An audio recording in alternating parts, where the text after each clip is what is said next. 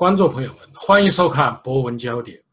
陕北千亿矿权案在最高法院宣判一年后，近日再起风波。央视前主持人崔永元发文称，二零一六年十一月，该案的卷宗在最高法院法官王林清办公室被盗，最高法院随即发声否认，称卷宗被盗之说系谣言。十二月二十九日，最高法院突然变调称已经启动调查程序。最高法院王林清法官发布视频，介绍了卷宗失踪的过程，并称是为以防不测。就这一蹊跷的最高法院卷宗失踪事件，我们连线专访了中国职业律师、前资深法官钟景化先生。呃，钟律师，您如何啊看待？崔永元怒对最高法院，或怒对这个最高法院的院长周强这一事件，张博士好啊。在讲到这个这次这个崔永元啊怒对这个最高法院啊怒骂这个周全院长之前呢，我觉得有必要先简单介绍一下为什么会发生怒对最高法院怒对这个周全院长啊。他主要是因为这个案件啊。一个在中国已经非常这个出名的一个案件啊，就涉及，呃，中国陕西榆林啊，一个价值超千亿元的矿权的争夺案啊，呃，所以说这个案件其实发生从开始发生二零零三年一直到今年，已经其实头尾已经有十五年了啊。所以最近在十二月的二十六号，有关媒体包括这个原来这个中央这个电视台的崔永元，啊，曝光了这个案件的卷宗啊，在这个最高法院被盗啊。所以呢，起先呢这个最高法院出来说没有被盗，我们的卷宗都还在。后来呢，这个崔永元又曝光了一些材料，然后最高法院才呢不得。啊，不做出一个姿态啊，说这个东西我们还需要调查啊，所以他有这么一个来源啊，有这么一个来历。那么现在这个崔永元怒对最高法院啊，怒对这个最高法院院长周强啊，大家都看到了啊，啊，不但是中国这个已经呃这个案件这个事件已经闹得轰轰烈烈，其实全世界包括我们在美国的大家也都看到了啊。我觉得他这个崔永元这个怒对啊，怒对的很好啊。为什么这么说？我觉得，包括最高法院啊，包括这个周强院长啊，他们从这个事件里面我们可以看到啊，最高法院作为中国的一个最高审判机关啊，包括这个周强院长啊，我是上面一次这个采访也讲到了周强院长，对不对？他作为一个最高法院的院长啊，发生了这么一件重大的事情啊，一件。非常重大的案件的卷宗被盗啊，而且是从目前这个曝光的很多事实材料看，确实被盗了啊。他居然最高法院作为这么一个高的审判机关，一出来就说自己没有被盗啊，是谣言啊，想呢隐瞒这个事实啊，想欺骗这个社会和民众，对不对？而作为这个最高法院的院长，他当然是知道这个事情的啊。他能够啊做出这么一个反应啊，你说，作为崔永元也好，我们普通的老百姓也好，你说不骂他还能做什么呢啊？应该骂。呃，钟律师啊，我感到非常好奇的是，因为这是一个涉及到您刚才所说的千亿的呃矿权啊，为什么卷宗会失踪？它失踪啊，因为卷宗有很多内容了，是吧？那么，呃，里面到底是什么东西导致了失踪？因为你说珠宝还财产，可能它是有价值，我想肯定也是有目的的啊。那么您作为一个资深法官，您是否遇到过这种类似的事情呢？首先啊，说这个卷宗啊，它为什么会失踪啊？呃，然后说你说的这个卷宗失踪。是怎么一回事啊？我有没有遇到过？那么从我个人的经验啊，呃，在法院里毕竟也待了头尾待了十五年啊，也从事过很多案件的审判，也见过很多的法官，去过很多的法院。在中国法院啊，这种卷宗失踪啊，绝对不是第一个事情啊，其实是发生过很多很多啊，因为这个中国有这么多的法院，有这么多的法官，有这么多的案件啊，所以说呢，卷宗失踪呢是出现过的啊，但是呢，一般的卷宗失踪，它的原因主要是有些这个司法人员啊。他这个责任心不重，对不对？啊产生的一种现象啊，偶尔丢了卷宗啊。但是呢，这次这个最高法院的这个卷宗丢失啊，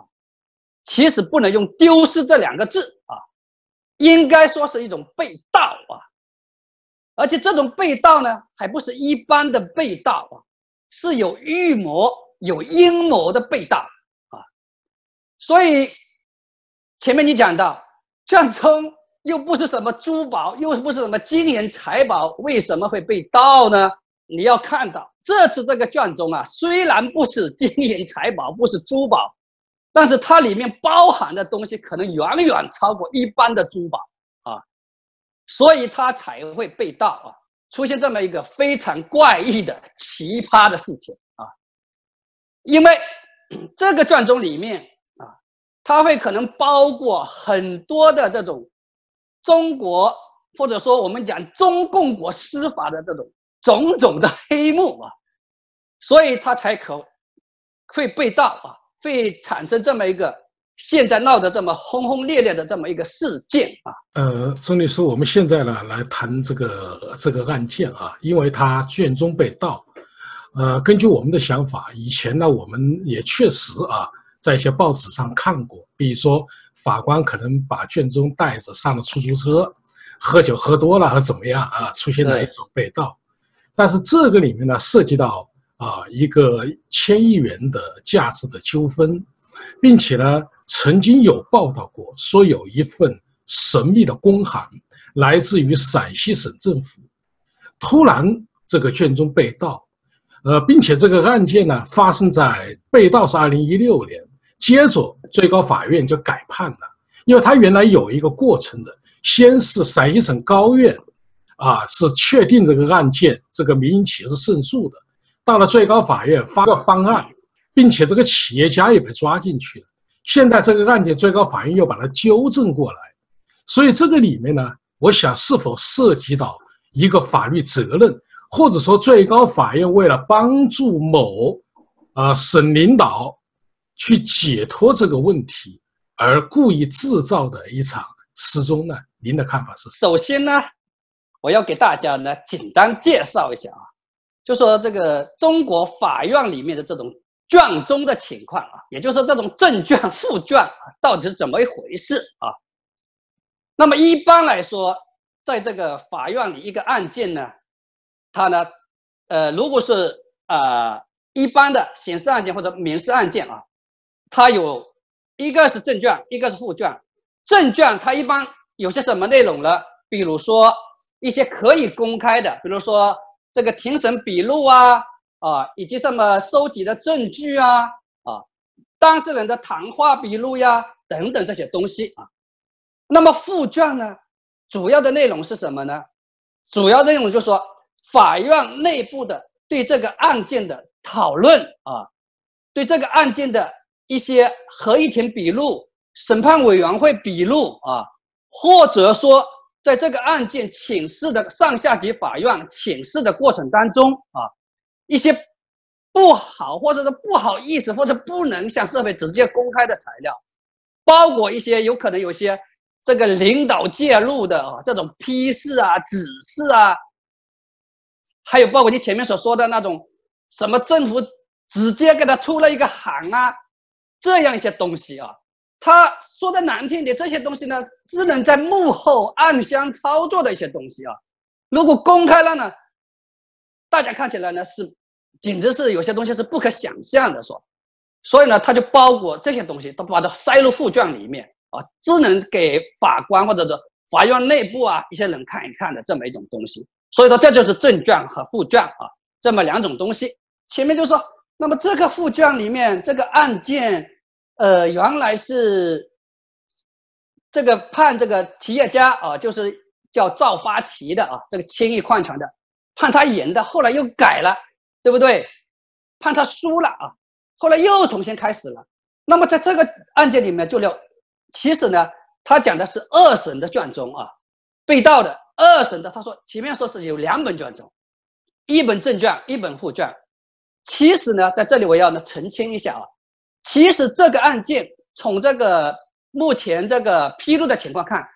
他应该有两次的二审，对不对？第一次二审啊，陕西省高院提首先是判他赢的，那么他上诉。上诉不是叫发回重审啊，这本身就是一次二审。第一次二审他就有一本正卷，有一本副卷，然后到了二零一六年，后来第二次判他输了，对不对？他又上诉，又上诉呢？他到现在为止，他不是已经结案了吗？现在判他赢了嘛，对不对？那么他又会产生两本的这个法院的，就最高法院的两本的。卷宗一本正卷，一本副卷啊。说严格讲，它是有两套四本的最高法院的二审卷宗，就是两本正卷，两本副卷。所以呢，从这里面看啊，从报关的这个材料看，我觉得是有可能是第一次的两本的二审卷宗丢了啊。第二次现在刚刚结案的这两本还没有丢，而且。从这个呃事情的这个客观事实分析，呃，原来的这个最高法院的名一庭的叫王林清的，他不是爆出来一个视频吗？他说自己的卷宗被盗是二零一六年的时候被盗，对不对？那个时候其实二二审的卷宗应该就是我前面说的是发回重审的那个二审的卷宗啊。因为那个时候还不可能形成现在已经结案的二审卷宗，对不对？啊，是这么一个情况。所以说呢，大家了解了这个情况，那么最高法院他第一次辟谣啊，他说是谣言，没有被盗。那么有可能两种情况：一种他说我现在的已经结案的这个卷宗没盗，没被盗，这是我觉得应该是成立的，对不对？你刚刚结案，这两本现在归档了嘛，当然不会被盗，对不对？当然，又有人说，最高法院里面讲到，它是全部的二审卷宗被盗。如果全部的二审卷宗被盗，或者说没有被盗，那就涉及到四本的问题，对不对？所以说呢，那么从这里看啊，至少有一点是肯定的，就第一次两本的案卷，二审的最高法院案卷是肯定已经被盗了啊，是这么一个情况。刚才李毅说的非常清楚了，也就是正卷、副卷。因为这一个不懂啊，没有在法院工作过的，是是是，包括律师也不一定答得很清清楚啊。是，但是你说了我就清楚了。那么我的问题是，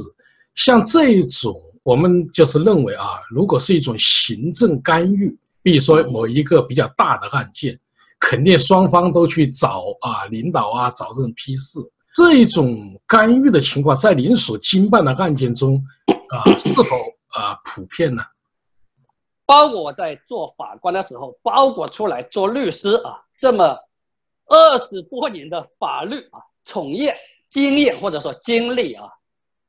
其实可以说啊，这个中共国啊，我现在用中共国啊，其实用中国觉得不太正确啊，中共国这种司法啊，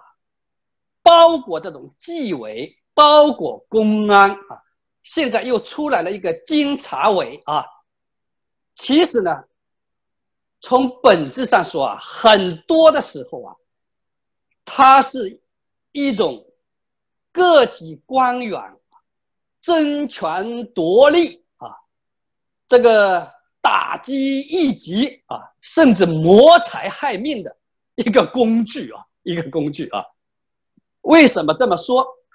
你前面讲到了行政干预啊，其实行政干预仅仅是其中的一小部分啊，其实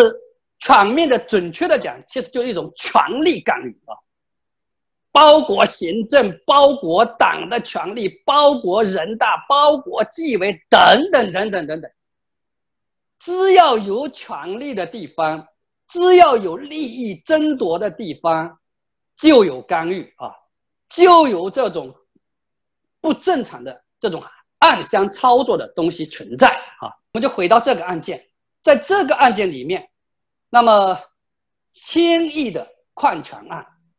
在这么一个巨额的利益的前面，或者说背后啊，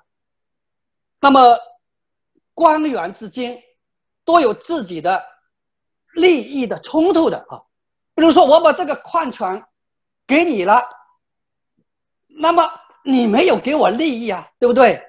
那么我如果把它拿过来给别的人，那么我就有可能从别的人那里得到很大的利益，对不对？这个不是一个小小的数额，是一千亿涉及到，对不对？所以从这里面我们暴露出的很多情况看，发现原来陕西省的省长。后来成为了省委书记的他这么一个官位的人啊，他直接批示、直接指示啊，介入干预这么案件啊。那么从曝光的材料看啊，因为这个刚开始的时候，这个矿权或者这个矿产，原来大家以为它只有大概几千万的这么一个价值，对不对？没想到后来一测出来，居然有一千多亿，对不对？所以后来呢，就出现了一个港商叫刘娟的，这个刘娟是又是何人呢？他就是原来在这个陕西省政府里面一个打字员，据说也是有几分姿色的 这么一个打字员。他后来在香港成立一个公司，然后介入了这个矿权的争夺，所以呢，这个陕西省呢就利用各种各样的方式，想把这个矿权的采矿权。弄过来给这个港商刘娟，从这个赵发起这里把他给说的难听点，就是说抢夺过来了啊。这样子的话，那么这个省陕西省当时就以陕西省办公厅的名义，给最高法院出了一个函啊，说这个案件啊关系到省里的稳定啊，啊有可能影响到什么什么什么什么东西啊。当然，他们出这个函，他们的理由当然要摆出一个冠冕堂皇的理由，对不对？好像是为了，哎，我们这个国家，为了我们这个什么党，为了我们这个社会啊，什么稳定、公共利益一样，搞起来冠冕堂皇。其实背后就是他们这种权钱的交易、权色的交易，对不对？就会涉及到这种方方面面的东西啊。我们就说这个案件，说到这个案件，我同时啊，就是。举一个我自己亲身经历的一个案件啊，比如说我在二零一二年的时候，我就代理了一个案件，是一个非常著名的一个浙商企业家的案件他当年就在内蒙的乌海啊，投资了六十五个亿啊，也是煤矿啊，跟这个案件，因为煤矿值钱呢，也是煤矿。他当年到这个内蒙乌海的时候，当时的乌海的市委书记、市长全部跑出来把他。当做这个座上宾了！你说这么大的一笔投资投到这里，那么哪个领导就是一批，他们就是一一个一个一个功劳啊，对不对啊？所以呢，对他就很好。当时呢，什么方便啊，什么东西啊，都帮助他啊。但是呢，到了后来啊，这个书记调走了，换了一个书记，这把这个祸来就就来了，这个灾祸就来了。你是前书记的人呢，说的难听一点，对不对？现在我新的书记来了，那我得有新的利益、新的这个白手套或者新的这个利益代言人过来了，对不对？他就呢，这个他就这个新的这个市委也好，市政府也好，就通过公安，通过各种手段，把我这个当时代理这个案件的这个这个企业家啊，把他就给抓起来，说他挪用。资金一点七个亿啊，然后把他的这种矿产，呃，这个矿业剥夺过来给别人了啊，就这么样子赤裸裸的。你说这个当时被关了两三年啊，很多人过去不让见，律师过去不让见，家属过去不让见。我后来介入以后呢，因为把这个弄得呢公开了啊，呃，社会的舆论介入也很大啊。后来这个案件呢。他们就没办法，最后，虽然说这个指控他挪用资金一点七个亿，后来去掉了很多的数额，就留下几千个、几千万吧，给他弄了一个判了个缓刑啊。当然，对我的当事人来说，他觉得已经，哎呀，钟律师你已经帮了我很大的忙了啊，已经很好了。但是我认为他本来就是完全无罪的一个案件啊，就是一种牺牲品啊，这种权力争夺、这种权钱交易、权色交易的一种牺牲品啊。所以我举这个例子，都是一样的哈。在中共的各级地方，其实从中央到地方都是一个屌样，说的最难听一点，对不对？这种为了利益争夺、为了权钱交易，是吧？他是真的什么坏事都做得出来！呃，钟女士，根据您刚才谈的呀，我们简单来为观众朋友梳理一下啊。是。呃，那就是说，在这个发生了一个矿，在陕西省发生了一个，呃，金额巨大的涉及到千亿矿权的一个案件。是。那么，呃，因为政一个啊，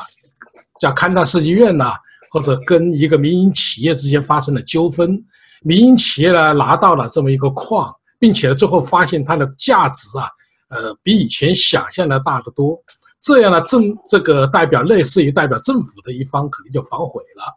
所以企业家呢就起诉，起诉以后一审他是胜诉了，胜诉以后到了最高法院，在二审的时候跟他发回重审，结果呢就是败诉了，企业家败诉，并且呢就进了监狱，然后企业家最后又不服嘛，是又去上诉，好，在这个过程中就出现了二零一六年就突然出现了卷宗失踪。您刚才也谈到了，可能就涉及到一个问题，也就是陕西省政府干预这个案件，有公函啊出来接住了，就是我想可能类似于无间道，可能是最高法院的人是吧？为了帮助怎么样把这个呃里面的东西给他拿走了和怎么样？但是我有个想法啊，我就觉得有点不理解，因为你这个就是有一个一份公函，那那经过很多法官的手啊。并且经过审判委员会讨论，大家也知道啊，你为什么非你像最高法院，它又不是陕西省高院，他为什么非要把这个卷宗把它盗走呢？到底背后，您觉得是一种什么什么问题呢？在这个回答这个问题之前哦，我先说一下刚才说的那个赵省长赵书记，他的名字叫赵正荣啊，赵正荣啊。那么就回到你刚才的问题啊，那么最高法院啊。他为什么非要介入这么一个案件，把自己弄得这么难堪，对不对啊？这就涉及到最高法院内部的，不仅仅比如说是这个当时陕西省出具了这么一份函，这个附卷里面，它还关系到当时审理这个案件、参与这个案件讨论的很多的，比如说庭长啊、审判委员会委员啊，还有其他的。最高法院的院领导啊，比如说案件里面暴露出来的，当时最高法院的一个副院长叫奚晓明的啊，你如果有了解的话，他其实已经被判刑了啊，他已经被判刑了，被抓起来判刑了啊。当时第一次就最高法院二审的时候，他就是在场的啊。那么当中的很多的合议庭笔录啊。包括省委会的笔录啊，据说都有他的签字的啊，都有他的签字的。那么这个案卷被盗了以后，那么这个人后来因为这个呃本案当中这个原告啊，叫这个赵发起的企业家，对不对？他到处告发，到处揭露啊，也就是在这个案卷被盗之前的二十多天，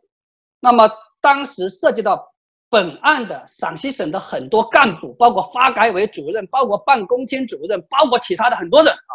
都被抓起来了啊。包括后来最高院的那个副院长的奚晓明也被抓起来了，对不对？那么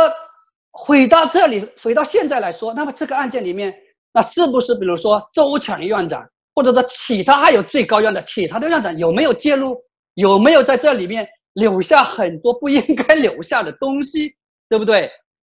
都有可能存在的，对不对？所以说，这个东西如果说现在案件又要重新的把它维持到原来的这个企业家赢，对不对？那么它又会涉及到新的那个利益的一个平衡、利益的争夺，那肯定就是说不会那么简单哦。大家都看到你企业家真的是有道理的啊，你应该得到这一块的，这个是一个最简单的道理，这不需要太多人去判断嘛，是吧？第一次他本来就赢，我是觉得他肯定是背后又有其他的各种各式各样的势力参入啊，才会有可能把这个案件重新搬回来，对不对？啊，不会那么简单，就因为大家都看到啊，我我应该维护你这个企业家的正义，绝对没有这么简单嘛，对不对？所以说呢，这个案卷被盗，包括最高院闹成最后，首先是说说自己没被丢啊，说谣言，最后又不得不承认哈，这么一系列的奇葩现象出现，就是充分的反映出。整个中共这个司法系统的腐败黑暗，对不对？就这么一种情况，没办法，就见不得人了。说的难听点，就这样子。那么您当时所做当法官啊，您做一个简单的预估，我们不可能很准确。是。您觉得在中国有百分之多少的案件可以达到公正？有百分之多少的案件是不可能？啊，得到公正的。首先对这个问题，就是说你说的到底有百分之多少？这个我不是统计局的啊，我真的没办法去判断，也没有办法去说出这个准确的数字啊。但是有一点是可以肯定的啊，就是说在中共的司法体系里面啊，很多的案件啊，都受到了我前面说的各种各样的权力的这种干预啊。和参入啊，有权力干预，有利益的争夺，就会有腐败啊，有腐败就会导致不公、不义，对不对？所以说呢，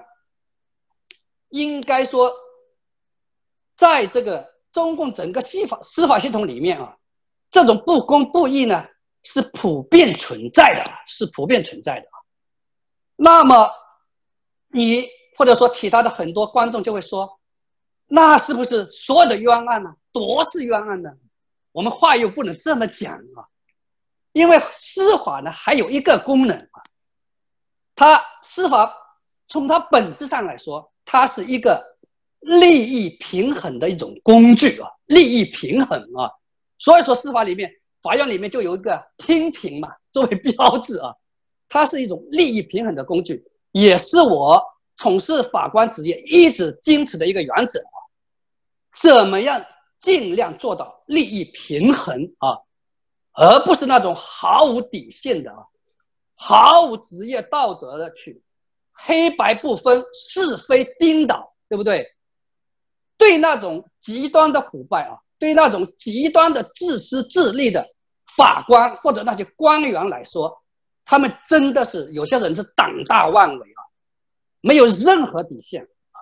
他可以把一个完全黑的说成白的，完全白的说成黑的，对不对？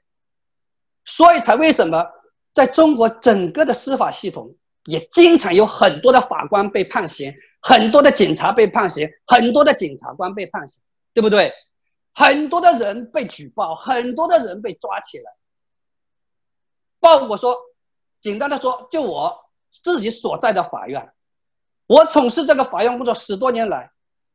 几乎没有一个法官没有被投诉过的，没有被揭露过的啊。甚至说我在法院那么十几年，包括我自己的法院，包括其他的弟兄法院或者上级法院被判刑的法官、被抓起来的法官，也是不计其数的啊。是这么一种状况，但是你作为一个正义的法官，或者说你作为一个有正义感的法官，我们首先必须承认啊，在中国这么大的一个司法体系里面，不是说还真的不是说每一个法官都是毫无底线的，每一个法官都是乱七八糟的啊。任何一个群体啊，包括再腐败的一个国家、一个社会，还是有那么一些能。或者说敢坚持正义的这么一些人的啊，包括我身边的一些同事是吧？包括大家从完平常这个呃暴露出来也好，或者说社会这个报道出来的很多案件也好，还是有很多的法官因为坚持正义，因为坚持底线被打压、被迫害的，对不对？所以说呢，在这里就这么讲，当我作为一个法官的时候，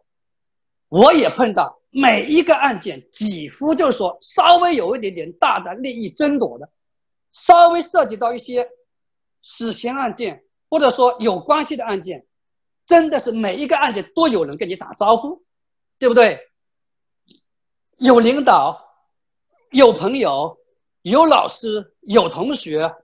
对不对？有些是权力直接干预，有些是人情干预，对不对？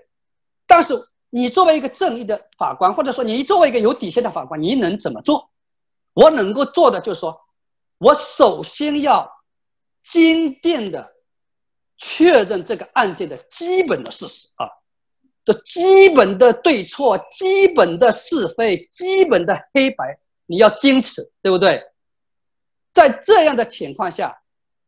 我们作为这种没权没势的啊，这种法官，对不对？我们怎么样尽量的，不要太大的，不要太明显的去得罪这种上级的这种官僚，对不对？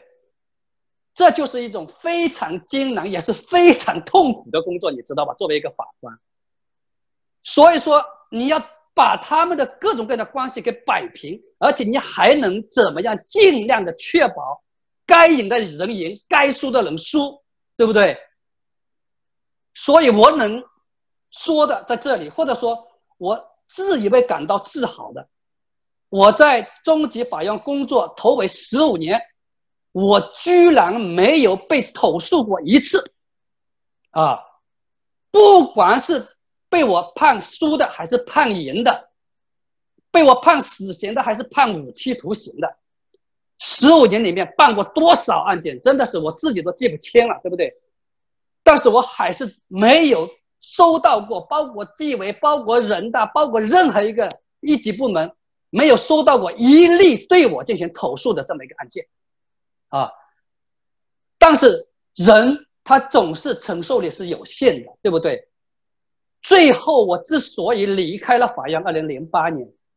你说在这么一种的环境里面，你说有多艰难，做人有多累，对不对？所以，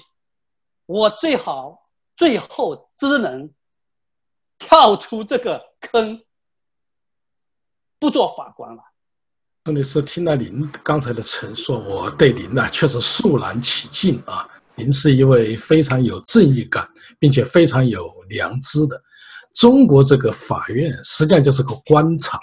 并且中国的法院它是一种逆淘汰，所以像您这一种有正义感的律师啊，正义感的法官，实际上是很难在这个江湖里混的。您刚才谈到了我，我有个想法，不知道您您同不同意我的观点啊？也就是说呢。如果一个案件涉及到利益，涉及到就是不是一般的什么平民之间的，其实呢都会涉及到各种干预。即使一个法官做到做到了像您这样啊，就是说我该赢的赢，该输的输，其实在有些利益衡量上，你必须要考虑有些权力介入和其他的。就是说我们比较跟西方法官比较。其实还是有很大的距离。中国老百姓其实要得到司法公正，我觉得还是一个很遥远的梦想。我不知道您同不同意我的观点？这种看法是完全正确的，真的是这样啊。司法公正，或者说我们大家学法律的人都知道，司法大家认为它是正义的最后一道屏障，对不对？如果司法这一块，没有公正可言，你说作为社会的普通大众，他怎么样才能维护自己的正当利益呢？对不对？但是我们又要说，司法的公正，它必须是建立在司法的独立上面，司法的独立又必须建立在这种社会的权力相互制衡的制度上面，而不是建立在这种独裁专制的政治制度上面。所以说，很多中国的事情，说着说着说着，就说到了根本的东西，啊，它的根源在哪里？根源还在于这种专制，没有这种权力的制衡，没有这种多党的竞争，没有这种新闻的监督，没有这种民主的选举，一切都是权力说了算。权力在谁手里？在每一级官员来说，是在每一级的党委书记手里，对不对？从整个中国来说，是在共产党的手里，没有人去监督他，没有人去制衡他。所以，为什么很多的案件暴露出来，很多的腐败暴露出来，都是因为各级的官员，就是说无所忌惮了，对不对？他想做什么就做什么，没有任何监督，都是因为这些原因。呃，朱律师，我还感到有个很困惑的啊，因为我看到这个最高法院的王林清啊法官，他在做自己的这种丢失传中的陈述，我居然是在新浪网上啊看到的，因为我感到很奇怪，是一般像啊通过一个民间发起的爆料。中共的网信办会马上屏蔽，但是崔永元这个爆料似乎没有人去限制、去屏蔽。您觉得这个背后是不是有些蹊跷呢？首先说一下，你刚才说到的，就是说最高法院这个经办的法官啊，他的名字叫王林清啊，就是最高法院民意庭的法官。就是办理这个陕北这个千亿矿权争夺案的二审法官啊，你看，这么一个最高院的一个法官啊，他居然在这么样一个时候，他不得不被迫发视频出来讲这个事情啊。他为了按照他自己所说的一样，他为了以防不测，为了自保啊。他不得不把这个东西曝光出来啊！你说有多可怕，对不对？一个最高法院呐，那说明他很害怕呀。他害怕什么？害怕要他去承担责任呢？一一个啊，小的来说要他去承担责任啊，大的来说他可能被灭口啊，对不对？因为他知道来龙去脉，肯定都知道啊，对不对？所以说，真的是很可怕这个啊。那么又回到你刚才说的，那么崔永元为什么又能在这个案件里面曝光了这么多东西，而且能够让全社会都知道，全世界都知道啊？首先，那么就毫无疑问，这个案件它的背后涉及到的利益争夺方，就像我前面说的一样，它是方方面面的。可能第一次审的时候，掌权的或者得势的那一方，他占了上风，对不对？他是代表港商那一方利益的，代表原来的这个陕西省长、省委书记赵正荣啊，这个书记的这一方的，对不对？那么现在可能形势发生变化了，要不然你说原来这个。帮他们这个说话的最高法院副院长奚晓明也被抓起来判刑了，对不对？那么说明现在的这个里面的这种权力的这种上下起了变化，对不对？也许现在有更大的官、更有权的人在帮助现在这个企业家叫赵发起这一方了，而崔永元显然是跟赵发起站在一边的，对不对？崔永元，他作为一个中国最大的党的喉舌，中央电视台原来的一档非常热门的节目《实话实说》的主持人，那么毫无疑问，他背后的人脉或者社会关系也是很复杂的，对不对？您对这个处理的结果，你有什么预测没有？首先呢，大家要清楚一点啊，这个最高法院的纪委啊，它是一个怎么样的一个部门啊？首先，最高法院的纪委当然是属于最高法院管的啊，它是最高法院内部的一个部门嘛，对不对？所以说，在最高法院出了这么大的事情，最高法院的院长都给牵涉进去了。然后出来一个最高法院内部的一个部门，所谓的最高法院内部的纪委，准确讲应该是纪检组啊，纪检组啊，每一个法院都有纪检组，包括下面的什么县法院、中级法院都是纪检组啊，它不叫纪委啊。那么你说内部的这么一个部门，他怎么？样去调查自己的院长出了什么情况，他怎么样去调查他所在的这个整个最高法院出了什么情况，对不对？所以从这点来讲，严格讲，那么作为最高的一个司法机关，包括他的第一把手出了问题，应该谁来调查？应该有全国人大。组织专门的调查组来调查，才是比较合适的啊。虽然说中国的全国人大也是归党管的，但至少在名义上你是不能有自己的最高法院内部的一个纪检组来调查最高法院的事情况。